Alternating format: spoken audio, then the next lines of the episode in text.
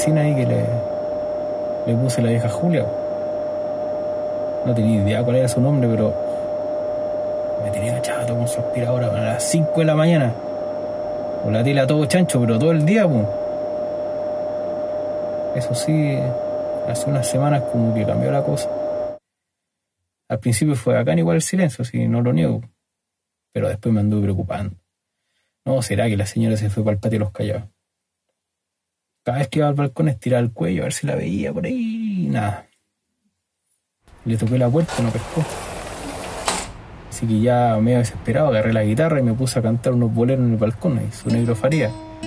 A ver si la Julia una vez se asomaba. Andaba terrible desafinado, sí, así que uno guarinaca ahí. Pero no aparecía la señora. Y porfiado nomás ahí, todos los días lo seguía haciendo a la misma hora, hasta que asomó su cabecita. Se notaba bien desaliñar a la Julia, se movía lenta y como que le costaba ahí sostener su tacita. Así que preocupado, paré de tocar ahí y le pregunté cómo estaba. Me retó, dijo que no parara. Así que estuvimos ahí toda la tarde, sin hablar, guitarreando ahí, compartiendo su tecito. La verdad es que en el fondo igual necesitaba yo la compañía. Y así pasaron los días. Y de a poco nos fuimos abriendo. Yo le conté que no, no estaba bien la cosa. Hace meses no veo a mis cabros y, y ni siquiera he hablado con mis papás. Parece que ella también lo ha pasado mal porque se agarró con su hija, no podido ver a su nieto. Pero agarró papa y empezó a decir que no tenía razones para seguir viviendo, que no, que no servía para nada y que iba a dejar de ser un cacho. Ah, la media boladita.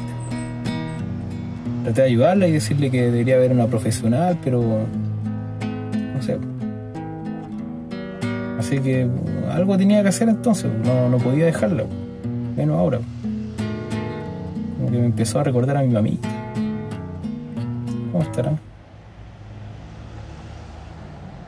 Le ofrecí a la vecina entonces ir a comprar sus cosas. Por último, no sé, ir a buscar algo a la farmacia, cualquier cuestión. Se puso contenta la señora. Estaba bien solita, igual que uno. Saqué el permiso, pesqué la bici y me fui. Lo hice corta y aproveché de pasar a a mis papás. Los pillé por sorpresa. Y mi mamá se puso a llorar, mi papá se puso a llorar, yo me puse a llorar. Pues fue lindo. Tan viejito. Hay que aprovecharlo. Nunca más les prometí. Y me retaron y por mal agradecido. Aparte no, porque no he pasado a ver a los niños y ahí dije, ya mañana sin falta. Entonces cuando llegué, la Julia me tenía preparado unos pancitos ahí para darme las gracias. Después de pasar las cosas, nos sentamos cada uno en su balcón y tomamos una oncecita. Me pidió que le enseñara a usar el Instagram ahí para, para hablar con su nieto, porque si la montaña no va a Mahoma, Mahoma va a la montaña. Le pedí que le bajara los ruidos, sí, pues. Y chocamos los codos para seguir a la cuerda.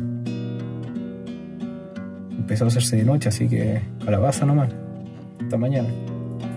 Eso sí, antes de entrar le pregunté el nombre, pues.